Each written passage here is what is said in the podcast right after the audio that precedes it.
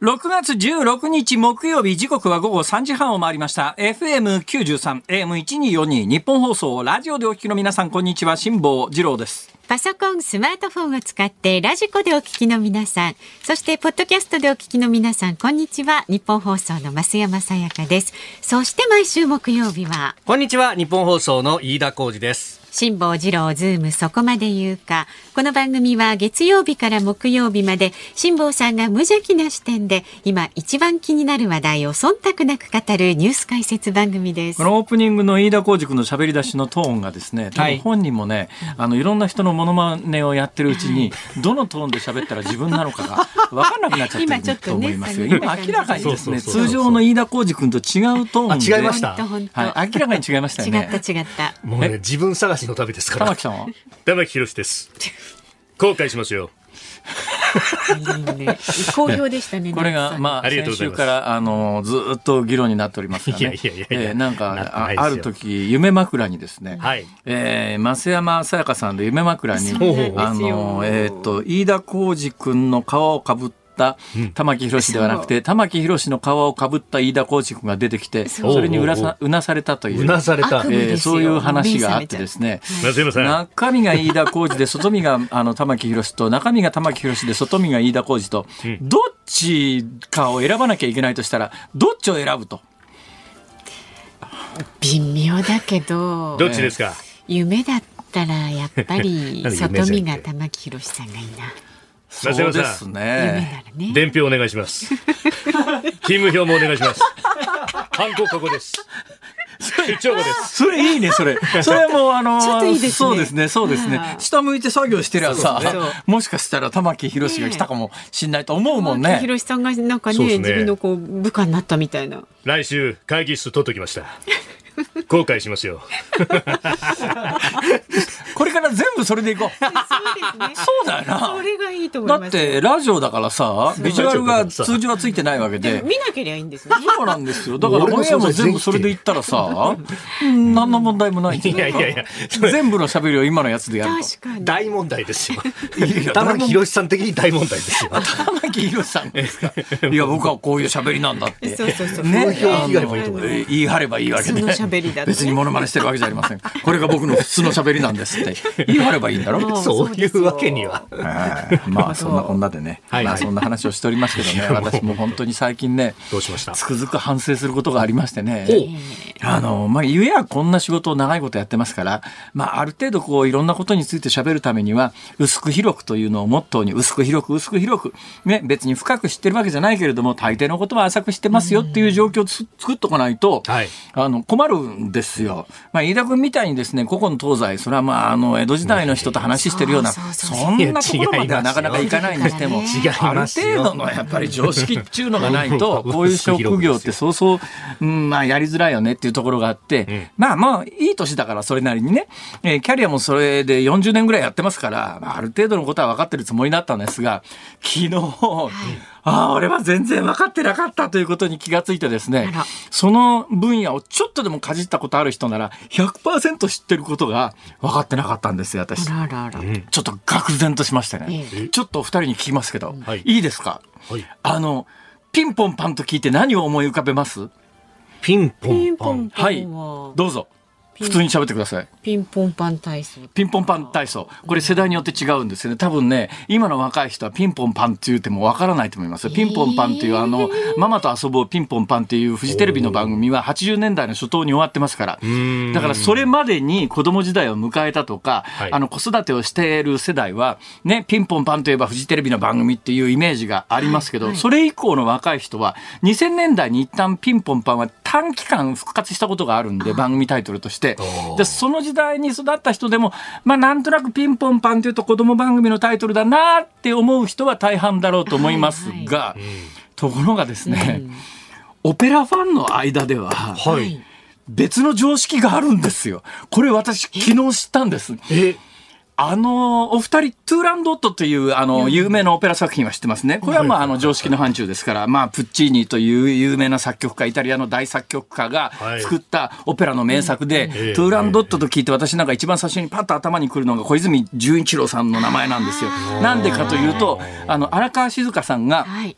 えー、東京オリンピック、トリノはい。東京オリンピックではい。金メダルを取られましたよね、フィギュアスケートで。あの時に使った曲の一部が、トゥーランドットの中で一番有名な、トゥーランドットっていうミュージカル、ミュージカルじゃなくてオペラがあるんですけど、そのオペラ作品の中で、プッチーニが作曲したのの中で、もう全世界のオペラファンが100%知ってる、誰も寝てはならぬって曲があるんです。はい。ね、その誰も寝てはいけないっていう曲を、あの、荒川静香さんが、えーオリンピックのメダルと、金メダル取った時の演目に使ったっていうんで、はい。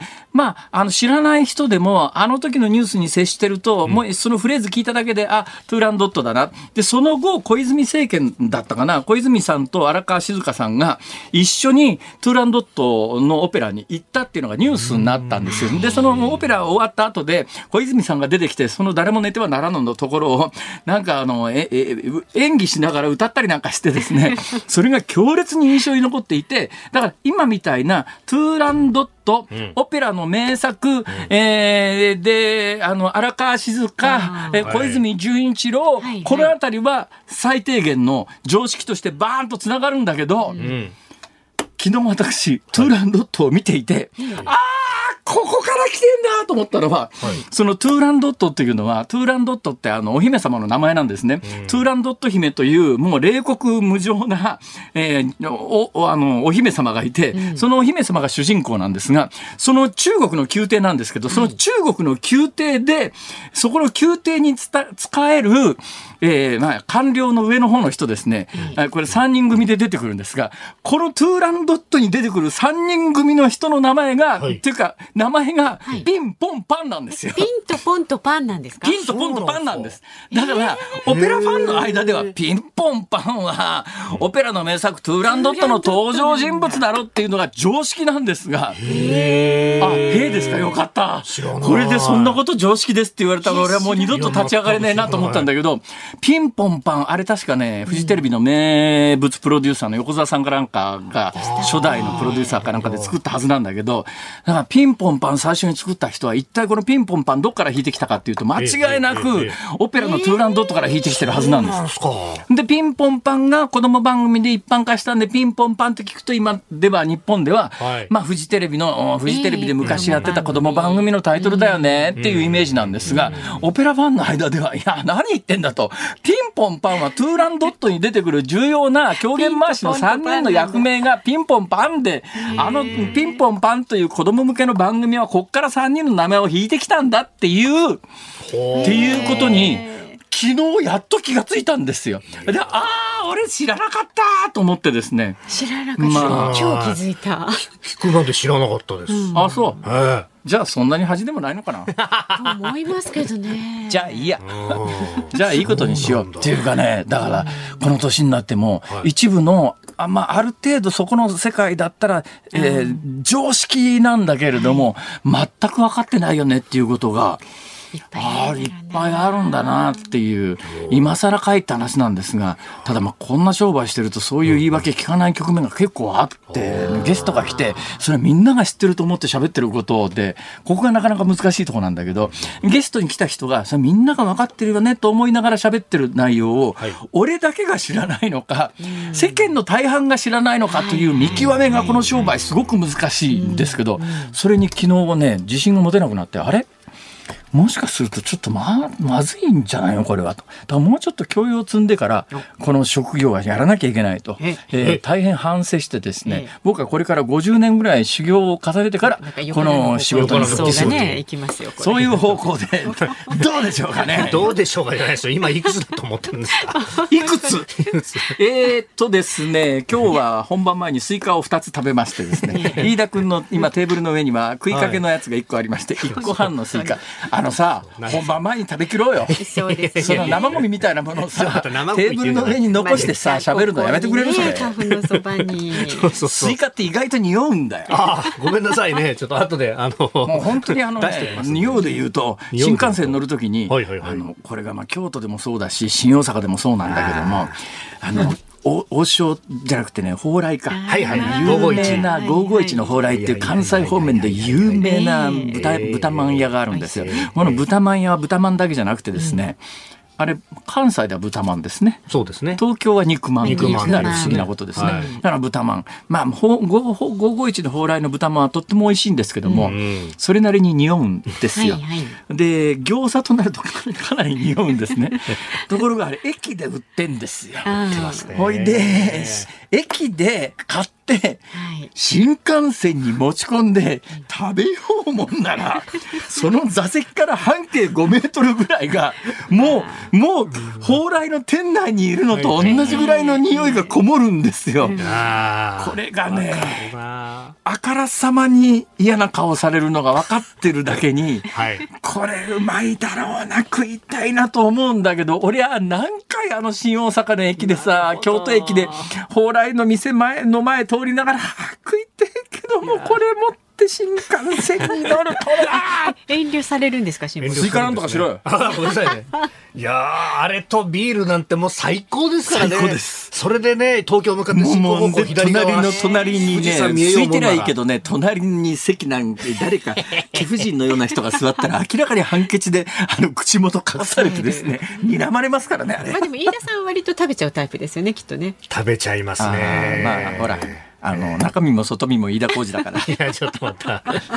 すいません。匂いますか？いや、ちょっと。玉木宏だ。そうか。差別だよな、それ。いや、本当ルッキズムだ、それは。ルッキズムもいいところですよ、本当だ。ね。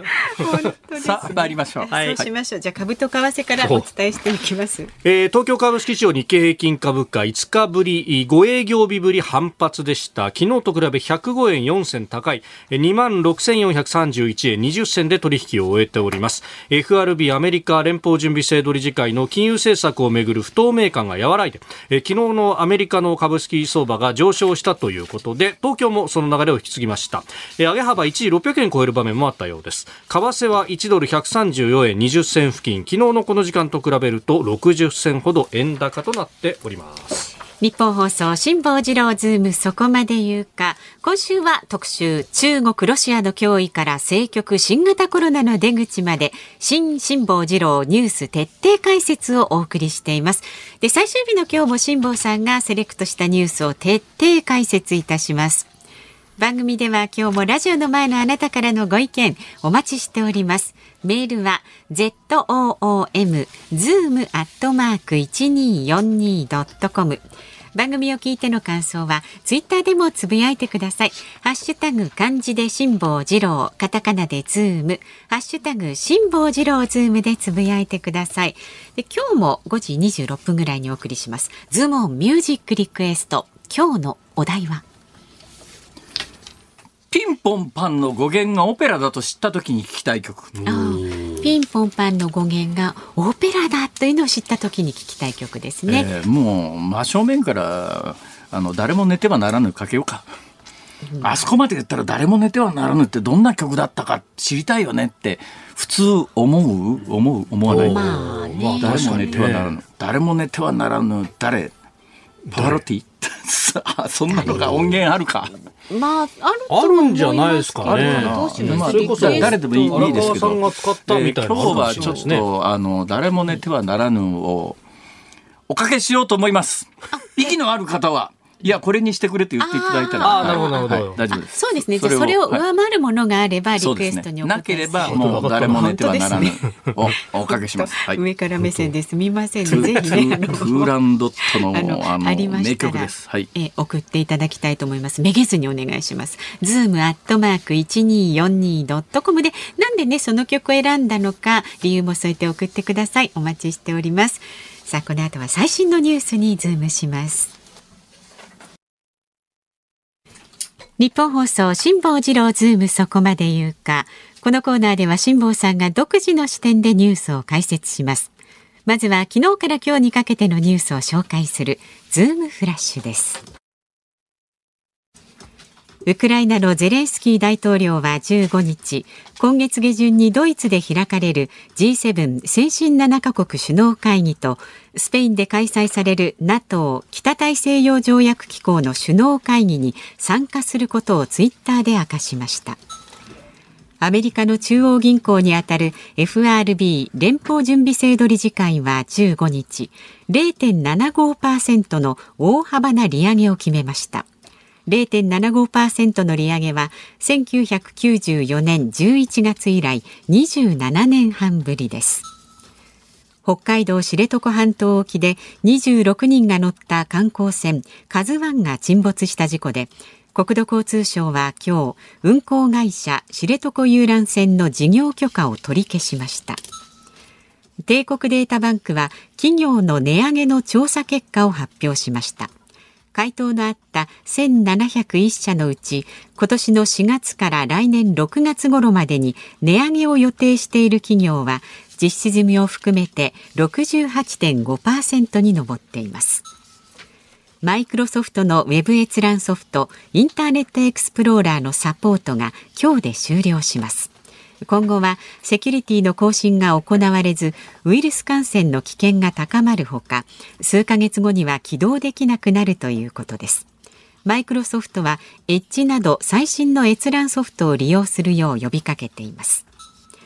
ネットフリックスは韓国ドラマイカゲームを題材にしたリアリティ番組の制作を発表しました。公式サイトでは参加者を募集していて賞金は456万ドル。日本円でおよそ6億1700万円です。はい、えー、ネットフリックスがイカゲームのはいはい、リアルにあれを、ね、リアルリアリティ番組、うん、えー、両方あるらしいですよ。だからあのイカゲームをリアルにあの人を集めて実際に似たようなことをやってそれをリアリティ番組で放送するというのと前作のイカゲーム自体の,、まあ、あのパート2っていう続作と、ね、だからイカゲームに関して言うとネットフリックスは今2つ制作を発表している状態なんですが。はいえまあ、映画の方っていうか、まあ、ドラマっていうかフィクションの方は、うん、多分あの前回と同じようにバンバン人が殺されたりするんだろうと思いますが、うん、リアリティゲームで参加した人殺すわけにいかないので ここをどういうふうな処理をするかね。ねででだけどねで賞金は6億1000万円。これすごいね。456人の出演者まあ、だからまあイカゲームの、えー、ストーリーに合ってるわけですけれども、はい、まあ映画の方のというかドラマの方のイカゲームは456人のうちどんどん殺されて最後一人のなるね一、うんうん、人以外はみんな殺されちゃうって話かな。確かそんなような話だったような気がします。ええー、だけどまあリアルゲームの方はそういうわけいかないんでじゃあ死ぬ代わりに何かだけど一般の人を全世界から集めてゲームするのに、まあ、最後に勝ち残った人に6億円はともかくとして、はい、落ちてく人をどうするかって難しいよねこれ。処理処理的に。はいわかりませんが。参加資格は21歳以上で英語を話す出演者。はい。これ日本だけがなんか取り残された感がありますね。全世界は普通にみんな英語喋りますからね今日本人が日本人はもともと全世界の水準でいうと一番英語が下手ってのが有名だったんですがまあ、韓国あたりも同じような言語体系ですから韓国語と日本語ってあの言語体系としてはルーツとしては近いので、うん、膠着語っていうんですけども、まあ、これいろんな分析の仕方ありますけれどもね。だから例えば「私は」みたいな「私の次に助手の「和」がつくみたいなその文言葉の体系としては似てるんだけどだから一時ね韓国人も英語日本人と並んで英語が下手って言われてた時代があるんですよ。ところが最近 BTS とかですね、はいあの韓国の芸能人なんかは初めからもう国外で商売することを目的に要請されてるというような背景もありますし、まあ、日本よりもマーケットが小さいんで、はい、えー、海外に出ていかないと商売しづらいというところも多分あるんだと思います。そその上留学生がですねすごく多いんですよ日本よりも海外に出る人が最近。最近日本はねやっぱり日本でいた方が居心地がいいもんだから、そうそう海外行かないんだけど、一時韓国あたりはあの国内経済もボロボロで海外に行った方が居心地がいいっていう時代がだいぶ長く続いたんでその時代に雪崩を打って海外にあのもう子供を留学さすっていうのが流行ってた時期があったんで。だ多分ね、今、平均値取ると日本人より韓国韓国人の方がだいぶ英語はうまいと思いますね。だからまあそういうこともあって、だから21歳以上で英語、21歳以上で英語を話せる皆さん、もしかすると生き残れば6億手に入ります。それも456分の1。まあだけどその456人になるのが大変か。あまず参加者としてね。だから宝くじよりは確率高いかもしれないですね。そんなことになっております。さて、インターネットエクスプローラーサービス終わる。はい。これあのもう民間で普通に自宅でパソコン使ってる人の大半は知らない間にあのエッジというやつに。であのパソコンの下の方にアイコンって言ってですね、えー、まあ、それをクリックするとソフトが立ち上がるっていうのがあるじゃないですか、はい、このインターネットエクスプローラーのアイコンと、えー、マイクロソフトエッジっていうインターネットを見るための、まあ、ブラウザってやつですね、はい、これのアイコンほとんど一緒、同じサイズで同じいいみたいな形なんで、うん、気がつかないうちにもうエッジ使ってるよっていう人が、民間のパソコンユーザーは大半だと思うんですが、問題は、予算がない地方の官庁みたいなところは、昔ながらのインターネットエクスプローラーをそのまま使ってるっていうところがあってですね、予算がつかないんで、機材が更新できないみたいなところは、えー、これサービス停止っていうことになっちゃうとどうすんだよと、ね、これ結構あの自治体的に問題になるところは出るんだろうなと思いますが、うん。まなんかあのエッジの中で IE インターネットエクスプローラーの機能を、まあ、走らせられるように、えー、するっていう救済措置はやっているようで多分ね、うちの会社のシステムもそれに乗っかるような形で使えてるぞっていうね。まあ、エッジについてはよく知りませんけれども、とにかくソフトが新しくなるとデータ量が大きくなって、どんどん重くなってですね。っていうようなことがあります。で、私ね、実は今までですね、私がいつもあのメールマガジンを売ってるパソコンは Windows 10なんですよ。それで、このところ Windows 11に、あの、なんか要するに、乗り換えろと。アップデートして。ただで乗り換えさせてやるから、あの、とにかくパソコン切るときに乗り換えするってところに承諾しろと。もう、もう本当にしつこくしつこく出るんですよ。もう何ヶ月もですね、無視し続けたんだけど、いいかも乗ってみるかと思って、つい昨日。はい。昨日。Windows 10から Windows 11にアップグレードしました。無料で自動的にアップグレードされました。はい今日、いつものようにメールマガジンの締め切りだったんで、メールマガジンを朝打ち終わって、うん、パソコンの電源の落とし方がわからなくなったの。電源落ちねえじゃん、これ。今までは Windows 10の場合は、下にこう帯みたいなやつが出ますね。一番下の帯の一番左のところのスタートっていうところをピッと押すと、特にそこ電源マークあるから、その電源マークピッと押したら、あの、どうする？シャットダウンするのか、ね、あの、電源落とすのか、一時期スリップにするのか、なんかいろんな選択肢が出るっていうのは、まあ基本的に私なんかはそのままだ、シャット、もう完全に電源切っちゃうんだけど、そのボタンがないんだよ。いちょちょちょちょちょ、ど、どうやったらこのパソコン電源切れんの？朝から大騒ぎだよ。電源の切り方がわからなくなった。本館じゃないですか。これも出かける時間迫ってるのに、パソコン、もういいかも、このまま放置して出かけようかと思って、最後はですね、iPhone で、スマホで調べた。Windows 11電源の切り方って検索したら、はいやっぱり同じ疑問持ってる人たくさんいるんですね。続々出てきて。えー、あの、その帯の真ん中辺に、スタートアップっていうね、うん、アイコンがあるんですよ。そのスタートアップのアイコンを一旦クリックすると、うん、バーンと出てきたところの右下に電源マークがあるんで、それ押しゃいいんだけど、一手間増えたんだ。一手間増えた。っていうかさ、そのそんな根幹のところを勝手に変えんなよ。まあ、確かに戸惑いますね。ねもう、まあ、あのいつもだよいつもなんかあのパソコンのなんかそういうのをさ変更するたんびに、もう本当に勘弁してくれよ。もう俺だけ俺ぐらいの年齢だからかな若い人どんどんついていけてんのかなああいうの。いやでもまあ、飯田君はな、見かけは、実年齢は若いかもしれないけども、見かけ及びその他はそこそこの年だからさ。でもほら、頑張ってついていかないと、どんどんどんどんね、やっぱり遅れてっちゃうから。まあ、それにしても、ちょっとそのあたりもね。うん、まあだから要するにセキュリティが強化されましたとかさ、いろんなことを言うわけだけども、えーえー、基本的な操作は変えないでほしいよなと。はい。だからね、Windows Explorer から Edge にアップグレードしないのも、もしかすると、はい単に予算がないだけではないかもしれないですね。なるほど、ズームフラッシュでした。6月16日木曜日時刻は午後4時を回りました東京有楽町日本放送第三スタジオから辛坊治郎と増山さやかと飯田浩二の3人でお送りしております。はい、ご意見。今のは誰？いや、誰かっていうと、まあ、誰でもないんですけどそう、ちょっと単が絡んじゃったらこんな声になっちゃったぞっていう、もう完全にね、自分探しの旅ですね、これ。迷ってますね。迷いに迷って自分を探さずにね、誰かになりきった方が楽になれるよ。そうね思い切ってまあ、こね。こは、ここは麻生さんで行きますとか、ほら。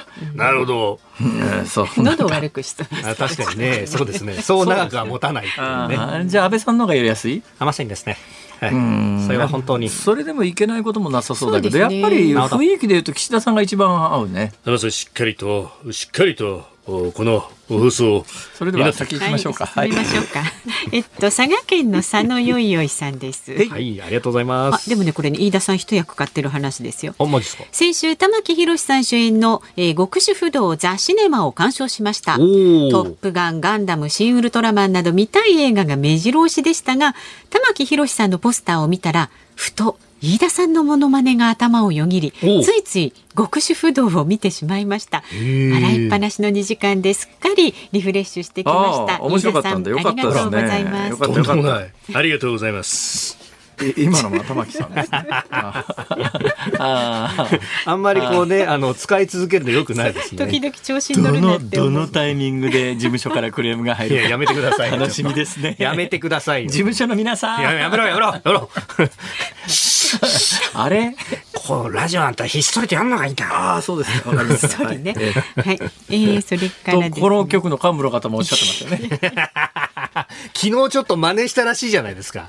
真似の真似だっつって。えすいませんあの今聞いてらっしゃる方は何のことかさっぱりわからないと思いますが、はい実は飯田君の隠れたレパートリーで、えー自分の上司というのがあるんですが、あのタレントさこれはあんばっかりじゃなくて、ね、の局内でやると、えーあの出世に響くということでオンエアではやらないということになってるらしいです。出世に響くっつうよりは、まあ、いや、それはもう、局長も危惧してますけど、うちは受けをやっても、リスナーの皆さん分かんないだろうと。わかんないですけど、とっても似てるので、お聞かせできないのが残念です。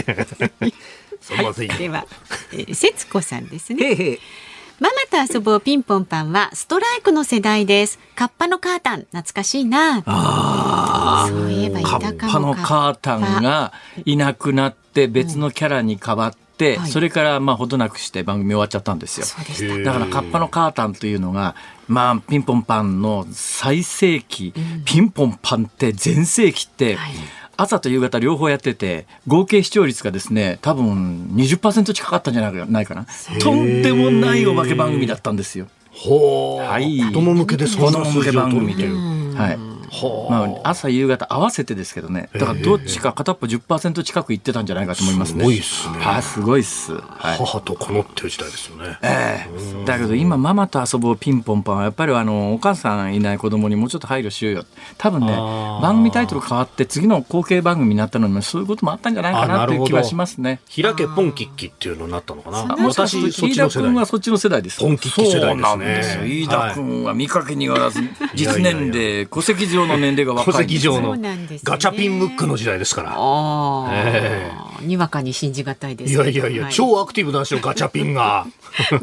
そうですか。昔に放送で番組やってましたよね。やってましたね。ナレーションまずやってませんでしたっけ天の声役。良い子のみんな？みたいな。やってました。ガチャピンムックってやってましたよね。ちょっと、そのトーンでこの番組やややりましょう。そんなに優しくしないですから、この番組では。はいさあラジオの前のあなたからのご意見まだまだお待ちしております。メールは zoom アットマーク一二四二ドットコム。ツイッターはハッシュタグ辛坊治郎ズームでつぶやいてください。で今日のズームオンミュージックリクエスト。一応ねあのピンポンパンの語源がオペラだと知った時に聞きたい曲。辛坊さんがトゥーランドットをね、はい。押してますトゥーけどランドットのあ誰も寝てはならそうなんです。トゥーランドットのあのね、えー誰も寝てはならない、誰も寝てはいけないっていう、はいえー曲を聴きたいなと。それをえ上回るリはい、クエスでもトがあれば、ちょっとリクエストしていただいて、えーリクエストを見た上で検討します。はい。ということですのでしっかりと。お付き合いください。玉木さんの事務所の皆さん。間違えますよ。しっかりと、しっかりと検討していきたい。あ、あ、あ、そっか。とあ、そっちは、あ、あ、はい、もうこの後はね。まずしっかりと検討して自民党総裁の方ですね。まずしっかりと。自民党の皆さん、バカにしてますよ。やめなさいよ。やめなさいよ。そんなことない。モノマネはリスペクトです。今もう誰だかわかんなくなっちゃってますから、ちゃんとしっかりとニュースにズームしていきます。この後辛坊さんが独自の視点でニュースを解説するズームオン。この時間解説するニュースはこちらですコロナで財政難の法隆寺がクラウドファンディング半日で目標額に。世界遺産の法隆寺は新型コロナの影響で拝観者が減り財政難になったことから美術品の修理費用などをクラウドファンディングで集めると発表しました。目標金額は2000万円でわずか半日で目標を達成したということです。お返しには記念品や特別拝観の権利などを用意しています。え？寺さんも大変ですね。っていうまあそういう話ですねあのお寺さんにもえー、檀家さんがいるでお葬式や戒名をつけたりなんかしてですね、はい、それなりに収入があるという収入システムがあの確立している、えー、お寺さんというのもありますがそうじゃなくて、えー、そういう檀家さんのいらいないお寺っていうのもあるんですよ。檀家さんのいないお寺っていうやつがですね、はい、なかなか厳しい。なかなか厳しい。えー、なかなか厳しい。だけどまあ京都とか奈良の有名寺社に関して言うとまあ拝観料収入というのがありますから、はい、拝観料収入というのがまあ、結構な額なんですよ。ちょっと調べたらですね、あの日本のでもね自社って基本的にあの宗教施設なんで、うん、あの配管料昔は取ってないとこが多かったんですね。だ配管料取ってるとこでも確かね清水寺なんかはあの配管料いるんです、ただまあそれも少額で400円だけど必ずいるかというと信者さんが朝早くお参りに行くようなやつはいらないはずですよ。だから基本宗教施設だから。あで清水寺400円です。で400円の配管料っていうのはどうかというと、もう基本全世界の観光地に比べると圧倒的に安いです。まあ、もちろんあのインフレということもあって日本はデフレが続いたということもあるんで、えー、それによる価格差みたいなものもだいぶ広がってきてるのは確かなんですけどもヨーロッパの有名な観光地って2000円、日本円にして2000円より安いところってほとんど数えるとこ、数えるぐらいしかないっていうレベルだと思いますよ。びっくりするぐらい、あの、今、海外行くと、日本円に換算すると、え、そんな取る？みたいな話。だから日本の清水寺400円とかかなりリーズナブルなんですが、清水寺一体年間どのくらい、あの、参拝客がいるかというと、はい、500万人ぐらいいるらしいです、やっぱり。さすがですね。さすが。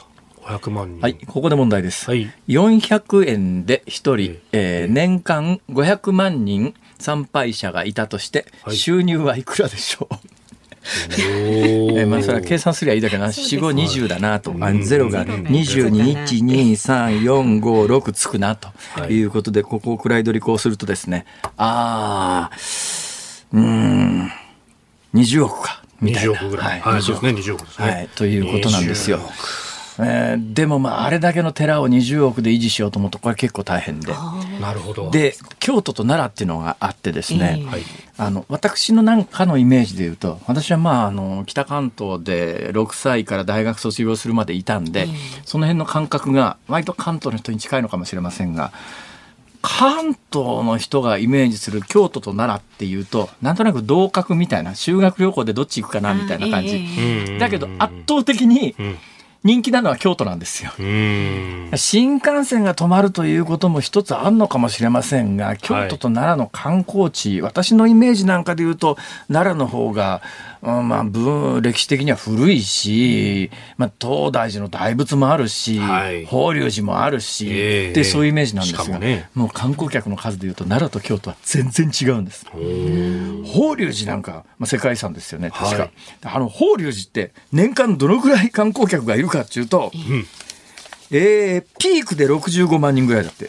ああ、さっきの清水寺の500万と比べると。はい。ところが、えー、21年度は今35万人まで減ってしまったと。ああ、なるほど。半分ちょいぐらい。ピークで65万、あ、コロナ前で65万人だから、はい、やっぱりね、京都と奈良って一桁違うんだわ。なるほど。観光地としての収入でいうと。で、まあ、ともに、あの、こういう、まあ、法隆寺みたいに大変古い有名なお寺ではありますけれども、えーはい、さっき言ったように、檀家さんの収入でなんとかなるっていうお寺じゃないわけですよ。ね。で、あのー、戦前はあれか、これはごめんなさい。曖昧な見解で何にも調べずに言ってますが、神道に関して言うと、はい、国家神道だから、日本全国の、ま、あのー、神様っていうか神社っていうやつは国家管理の傘下に基本はあったんで、そういう食えなくなるとかっていうことがなかったんですよね、基本は。多分。戦後は多分神社大変だろうと思いますよ。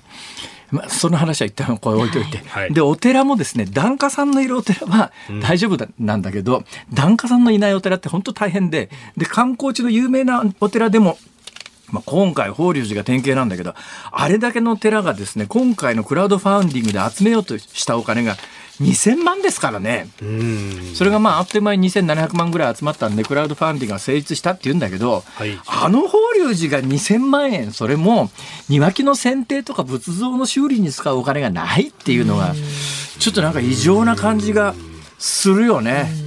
えーでまああのすごい人気だったということなんですけどもどういう返礼品があるかというと、はい。はい。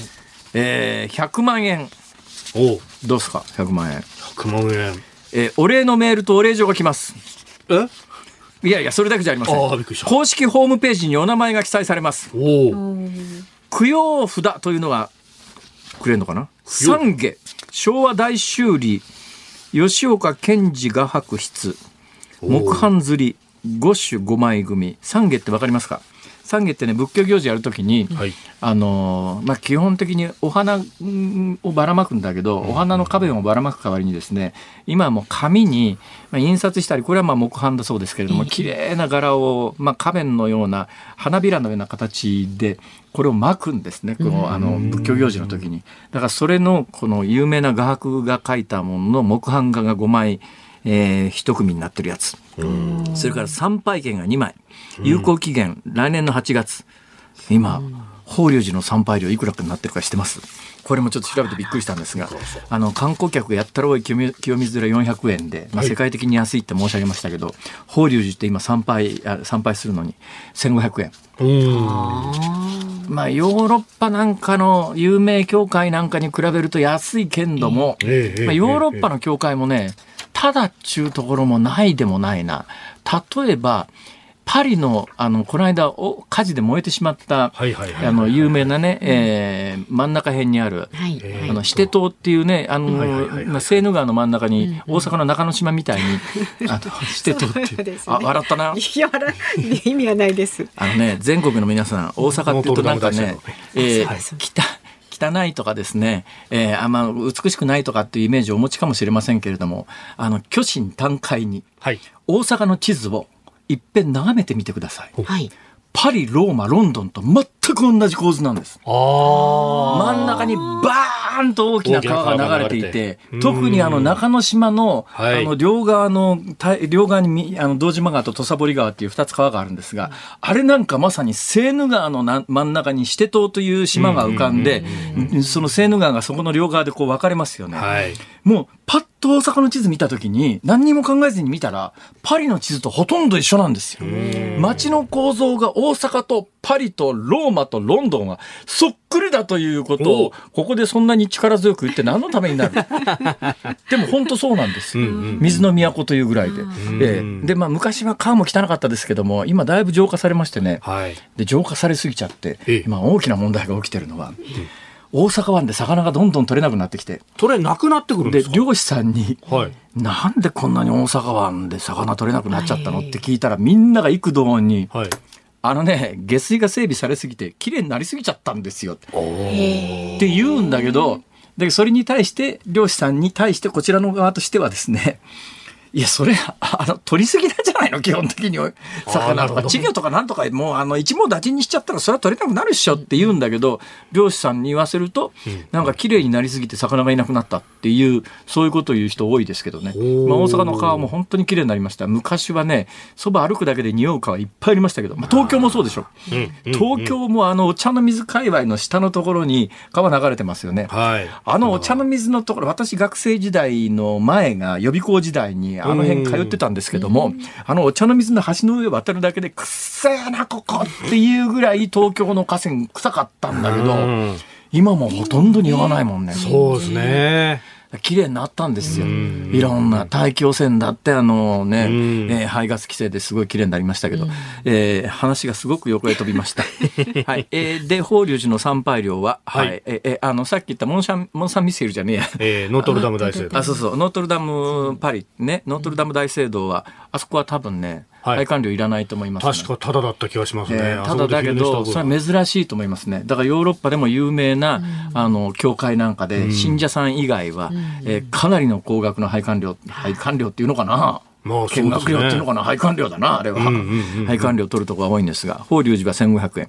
えー、1500円ということになると、えーまあ、あの、35万人ということはですね、えー、1500円かける35万人だから、インさんが3、ここ25、5億ぐらいですね。だからまあそれじゃあとてもじゃないけどあれだけの大きなお寺を維持できないということで、まあ、今回大変苦労されてあとさっきの100万円コースはですね参拝券2枚とそれからですね古材木。古材台、なんだ？古材台？なんかあの古い材木で作った台で夜勤入り入り。それから複製の自社像自社っていうのはあのはべるものですね。えー自社像。これはまあ多分法隆寺で有名な像なんだと思いますがそれの複製品がもらえます。うん。つうたってもうこれクラウドファンディング終わってますけどもなかなか大変だな。ただしね関連の話で言っとくと、まあ、直接関係まだあまだ受け付けてますからまだ受け付けてると。まだ受け付けてる。あそうか。次の目標みたいなあクラウドファンディングが一応成立したということですね、はい、2000万円目標の成立したけれども現在でも受け付けているということなんですが、はい。えー話は変わりますけど今法隆寺の配管料が1500円って申し上げたじゃないですか、ええ。これ昔私の記憶で言うと法隆寺って配管タダだった時代があったんじゃないかなと思ったら確かにタダだった時代が、えー私の生まれる頃ですね昭和31年までは無料だったそうです。あ明治31年。え明治31年。ということはじゃあ私が子供の頃は取ってたんですね。ただね今みたいな額じゃなかったんですよ、あえー1500円になったのが2015年です。って最近。本当に最近。2015年。だから7年前。7年だからねあのインフレの話なんですけども、物価統計だと2.1%の物価上昇率ですが、まあ、再三申し上げているように、都心部のマンションであるとか、車であるとか、まあ、金の価格は優に及ばず、えーいわゆる物価統計に乗ってこないようなもんの値段がものすごい勢いで上がってるというと、法隆寺の配管料も7年前1000円だったのがいきなり50%上がって1500円ですからね。あの統計に出てこないようなところで相当物価上がってるよねっていうものがたくさんあ実はあるというので、まあ、法隆寺の配管料なんかも法隆寺の配管料がこのぐらい上がってるということは、全国の自社の配管料も、まあ、同じようなことにきっとなってるんだろうなという気がいたします。さあズームオン次です。はい、はいでは続いて特集するニュースはこちらです。参議院選挙7月10日の投開票を閣議決定。政府は第26回参議院議員通常選挙について6月22日公示7月10日投開票とすることを閣議決定しました。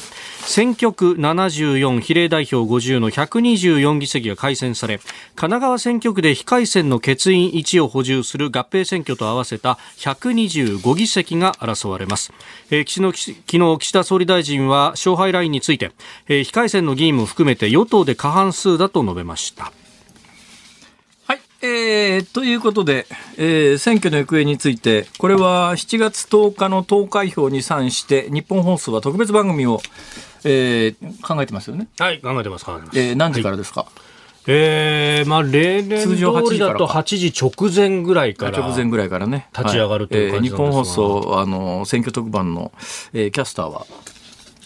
今のところ、まあ、あ決まってないの？発表されてないの？これ。まだ発表されてないんですけれどもあまだ発表されてないんだ発表されてないんですけれども。えーじゃあもしかするとまあ岸田総理の可能性もあるということですね。山さんしっかりといや、そらないですよ。あれ？自民党総裁なんだから。じゃあ安倍前総裁。あ、まさにですね。私も忙しいですから。前じゃねえ、元か。そうですね、元ですね。あ前は菅さんですね。あ、はい菅さんどうですか？まさに。ちょっとここがね、ここ難いつもしいね。一つ、菅さんか、ネックだな。ネックだなじゃないですよ。なんか結構あの東北の割とネイティブな喋りのあのトーンもあるから真似しやすそうなのにね、なんで菅さんができなかったんだろうなんでだろうな不不思議ですね。でそれはともかくとして参議院選挙です。はい、はい参議院選挙基礎知識からいきます。はい。ね、もうもうベーシックなところから。参議院選挙は3年に1回あります。はい。3年に1回ありますけれども、半分ずつ改選です。はい。えーで、今回は、あの、神奈川で、えー議員だった人が、あの、本当は裏表、どっちが表でどっちが裏か分かりませんが、まあ3年ごとで裏表、裏表っていう半分ずつなんですが、えーまあ今回を仮に裏だとするならば、表の人が一人辞めちゃったんだよね。そうです。ねはい。えー任期途中で辞めちゃってですね、その分の選挙が一人あるので、はいはいだから本来は3人通るところが4人通りますと。うんうんうん。という非常に変則なただ、あの、最後の一人に関しては任期3年っていう。はい。その表の残り部分のね。はい。残り任期だそ。れだから要するに今ので言うと、えー一人だけ表に認定されると。まあまあ、そうですね。どっちが表かどっちが裏かっていう微妙なところがありますが、はいえーで投票に際しては、えー政党名あの選挙区に関しては候補者の名前を書きますね。はい。選挙区っていうのは要するに47都道府県別なんですけど、はいえー前は47都道府県でそれぞれが一つの選挙区だったんですが、えーあの一票の格差の問題っていうのがあってですね、各選挙区に一人ずつ割り当ててると、参議院の定数現行、えー、200あし245か、245? うん、まあ245はい。でいう、245です。245、これの半分の回線だから120、えー、120なんちゃらですね、そうすると、各選挙区に47都道府県にあの1人ずつ当てはめると、はいとりそれで47人いっちゃうわけですよ。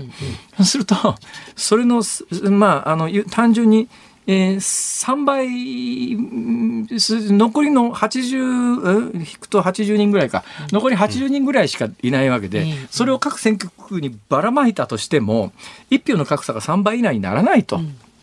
どうし東京なんかまあだから、えーそれをベースにするとあんな少ない県で1人通るんだったら東京なんか何十人もにもしないとバランス取れねえじゃんみたいなことになって足し上げていったらええ定数の中に収まらないと、はいどうすんだよこれっていうことになって鳥取と島根と、はい。えーえー徳島と高知か。そうですね。ね、鳥取島根徳島高知ははい。合併選挙区合併して2つの県で1人しか当選しないと。5億というやつ。だから47都道府県じゃないんですよ。で47じゃないんですね、選挙区は。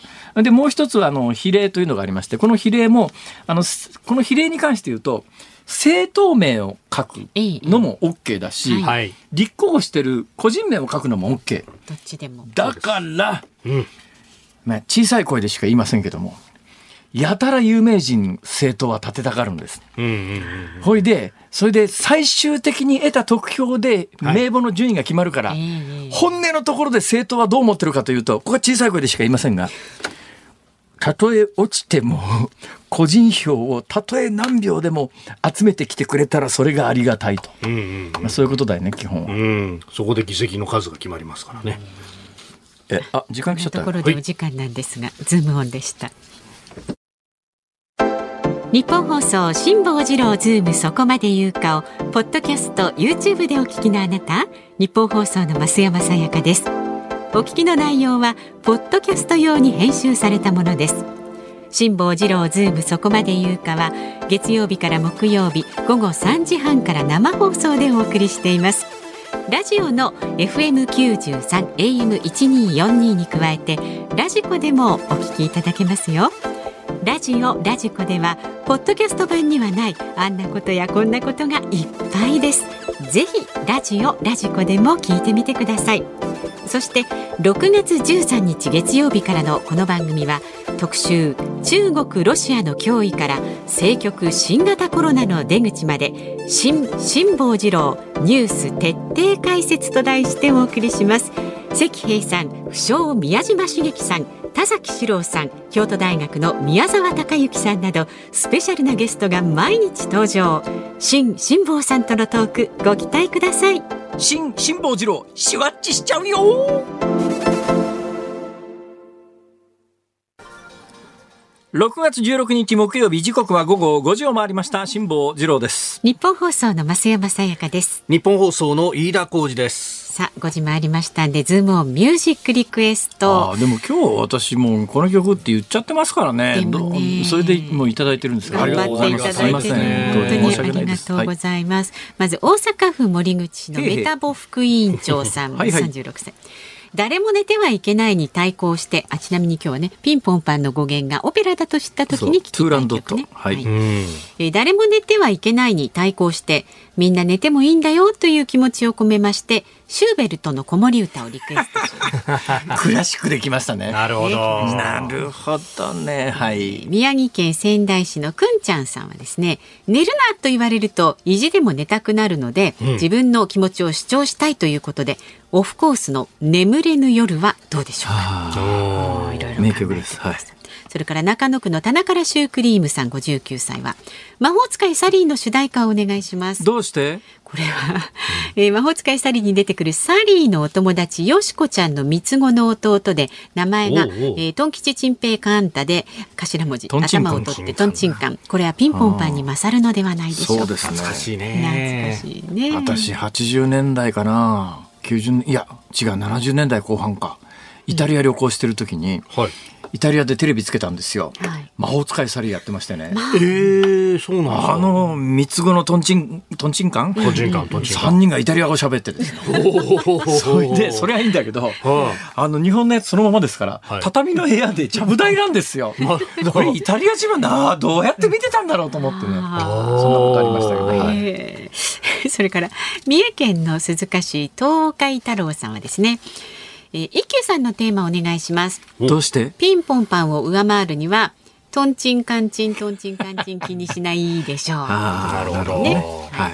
それから飯田さんダブルヘッダーお疲れ様ですという獅子座の B 型さん栃木県宇都宮市の方は松山千春さんの長い夜はどうでしょうか、ね。ー確か確かに、杉並区あでね以降ねこれね一番多かったものなんですが、はいはいはい。杉並区今夜はカレーさん、ええー辛坊さんそこは寝てはならぬではなくピンポンパン体操だと思いますよ。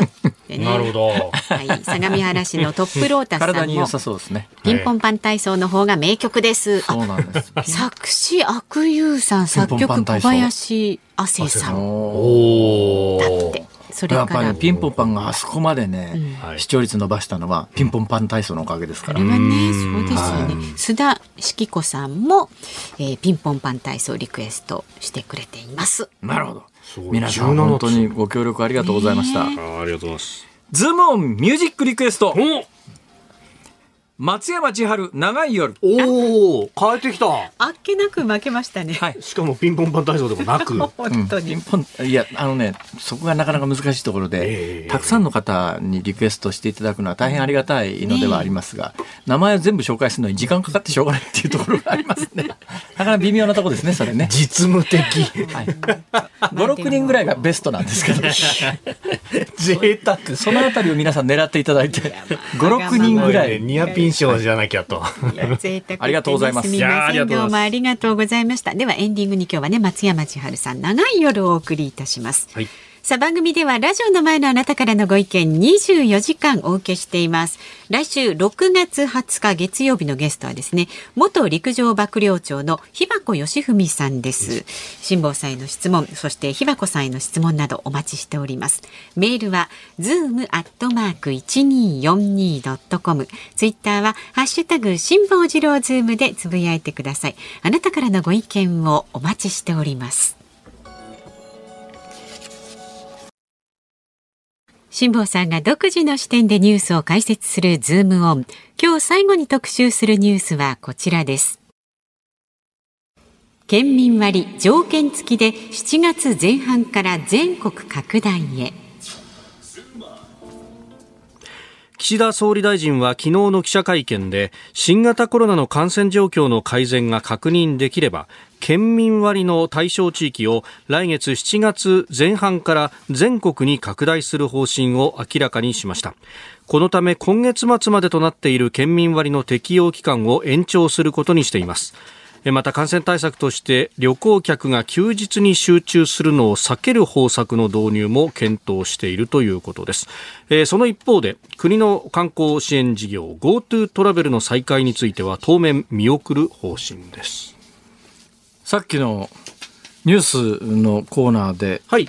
えー聞いててですねあかなり不安になりました、不安になった。はい、何が不安になったかというと、はい。はい。えー参議院選挙の告示がちくあ公示か公示が近いよね、そうですね。はい。えー、来週か？そうですね。来週,、えー、来週？の水曜日22日と。来週水曜日公示ということは、はい、来週木曜日は、もうつまりこの時間は選挙戦が始まっているということだよね。まあそういうことで今、まああの、特にそうやって法律的なルールがあるあるわけじゃないけど、なんとなく慣習で、えー、工事すぎると、まあ、より公平性に配慮しなくちゃいけないと、うん、こういうことになるわけですよ。はい、そうすると、えー、今日までのように、今日はまあ工事前だから、うん、まあ、それより若干緩いかなと、工事前だからということもあって、えー、番組冒頭から岸田総理に何回も出ていただいてますけれども、これは来週以降は無理だな。